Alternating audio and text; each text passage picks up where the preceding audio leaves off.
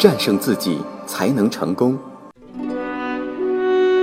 这里是上山微电台，励志明。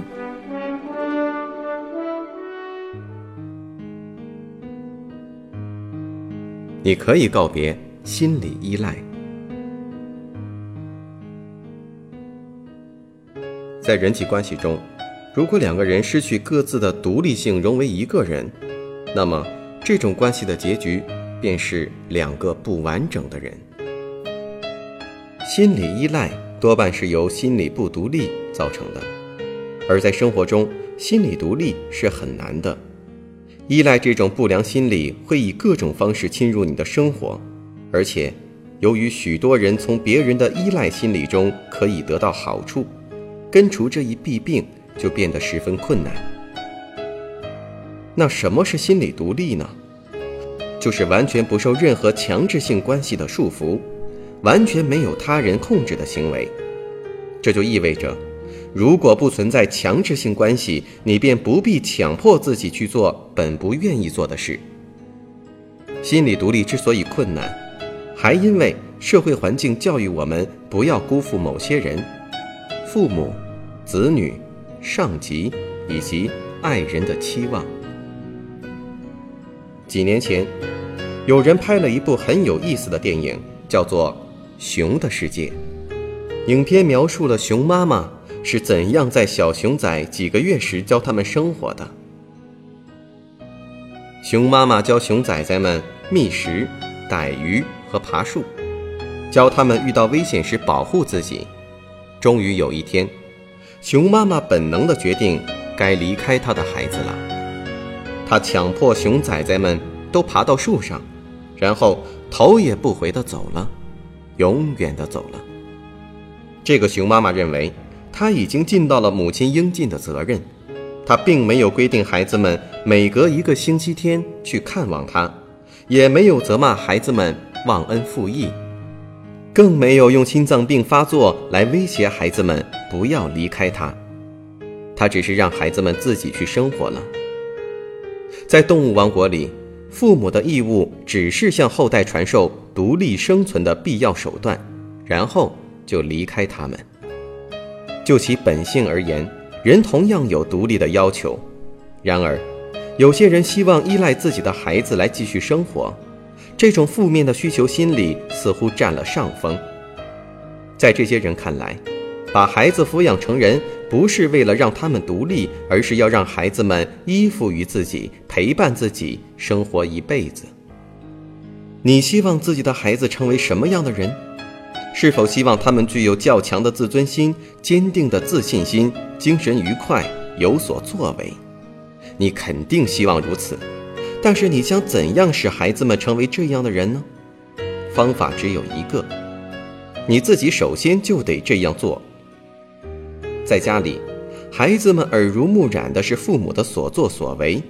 如果你自己本身就经常内疚、怨恨、无所作为，但还要去一本正经地教孩子们不要这样，那你的说教是没有任何作用的。如果你自残自卑，那么你的这种言行将促使孩子们产生同样的自卑心理。更重要的是，如果你把孩子看得比自己更重要，那么就不是在帮助他们，而是在教他们把别人看得比自己重要，在生活中谦让别人，自己则不求进取。多么可笑！你的孩子不能靠你的说教来建立自信，他们必须通过你的言传身教才能建立自信。只有把自己视为最重要的人，而不是总为孩子牺牲自己，你才能让孩子们获得自信和自尊。如果你总是为孩子做出牺牲，那你便是在向孩子们宣传牺牲行为。什么是牺牲行为呢？这就是认为。别人高于自己，自惭形秽，寻求赞许等等。尽管为别人做出牺牲有时是值得称颂的，但如果总是通过牺牲自己来取悦于人，那你就是在教别人采取这种往往导致怨恨的行为。让我们来听一听这个故事。小罗山四岁了，每当他身上哪里碰破了或需要别人抚慰时，他便总是找爸爸或妈妈。当他十岁左右时，他还是经常从他们那儿得到精神安慰，尽管他也想让别人把他看成大姑娘，比如我可以自己扣衣服扣子，但他还是想得到父母的体贴与安慰。妈妈，我膝盖摔破了，都流血了。他是根据父母和其他重要人物的看法来建立自我意识的。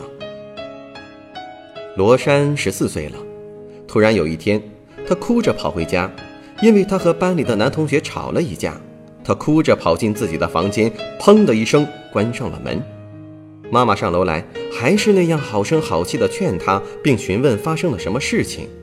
可是罗珊语气坚决地告诉他：“我不想说，你出去吧，让我一个人待在这儿。”这正表明，妈妈已经尽到了教育子女的责任，而小罗珊现在已经不再像过去那样总是向父母诉苦诉怨，而是试图自己去解决问题。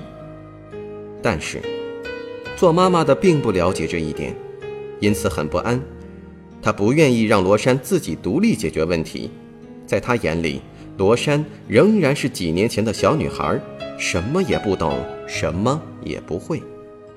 当然，假如她非要罗珊向她诉说原委，非要去帮助罗珊解决问题，罗珊肯定会非常怨恨她。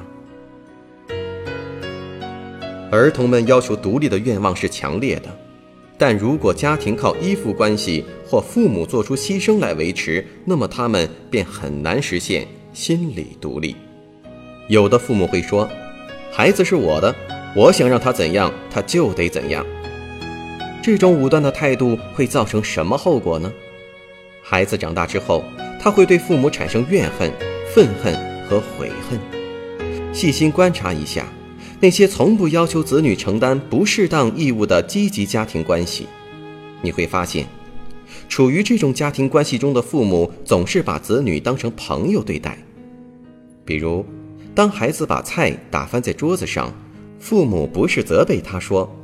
你做什么都不小心，笨手笨脚，而是像对餐桌上无意打翻饭菜的朋友一样，轻轻地说一声：“没关系，我来擦擦桌子就行了。”这样的父母并没有因为自己的孩子做了错事就责骂他，而是注意尊重孩子的自尊心。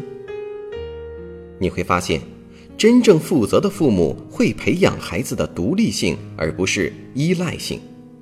当孩子表现出希望独立的正常愿望时，他们不会勃然大怒，而是循循善诱。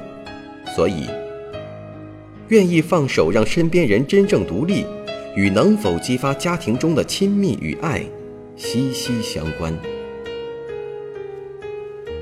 注重独立的家庭认为，独立的愿望与行动是正常的，而不是对家庭的挑战。这种家庭不鼓励依附与懦弱的心理。也不因为孩子是家庭一员而强求他永远爱家庭、忠于父母。这样的家庭，是大家都愿意欢聚一堂的家庭，而不是出于义务被迫相聚在一起的家庭。这种家庭尊重每个人的私密性，而不要求人人都袒露自己的秘密。在这种家庭里，妇女不仅是母亲和妻子，而且也有她自己的生活。他为孩子们做出真正生活的榜样，而不是依赖孩子生活或为孩子而生活。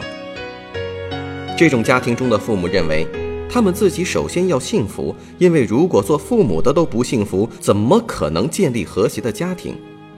所以，父母有时可以自己外出游玩或会友，不必非得和孩子们在一起。做母亲的不是奴隶。因为她不想让自己的孩子们，特别是女儿们，将来成为奴隶，而且她自己也不愿意成为奴隶。他并不认为每时每刻都守在孩子们的身边，操心他们的一切是正确的。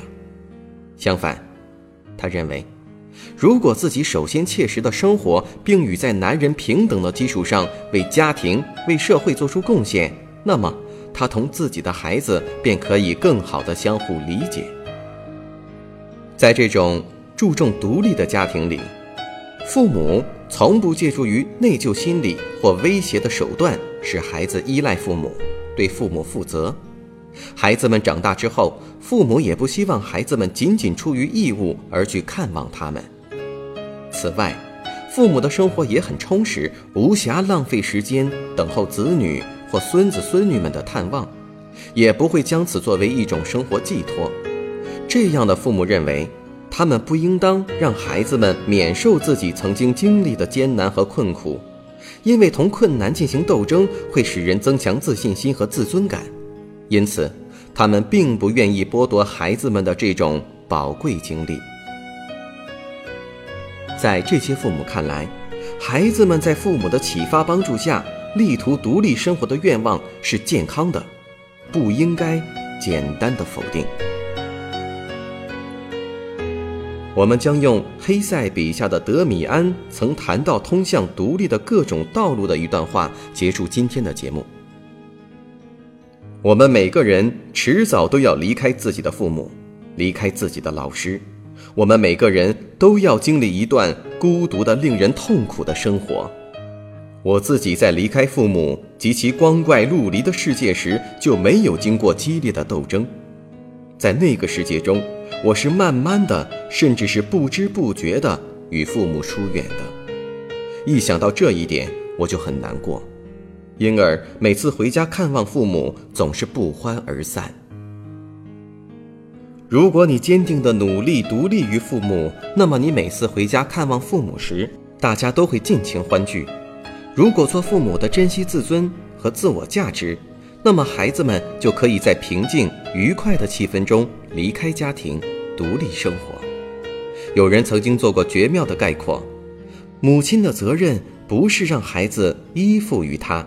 而是使孩子独立于他。正是如此，你或可坦然地离开家庭去独立的生活，或可内疚地离开家庭，并永远对此感到不安。如果你在孩提时期就已经建立起根深蒂固的依赖心理，当你结婚之后，很可能会以一种新的依赖关系取代你与父母的依赖关系。我是上山。感谢大家收听本期的节目，我们下次节目再见。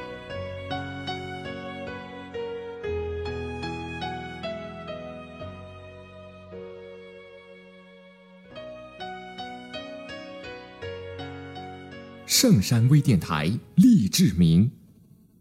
下载喜马拉雅手机应用或登录微信搜索“上山之声”或 SS Radio，关注上山微电台，听友 QQ 群二五八二八二六。让我们一路同行。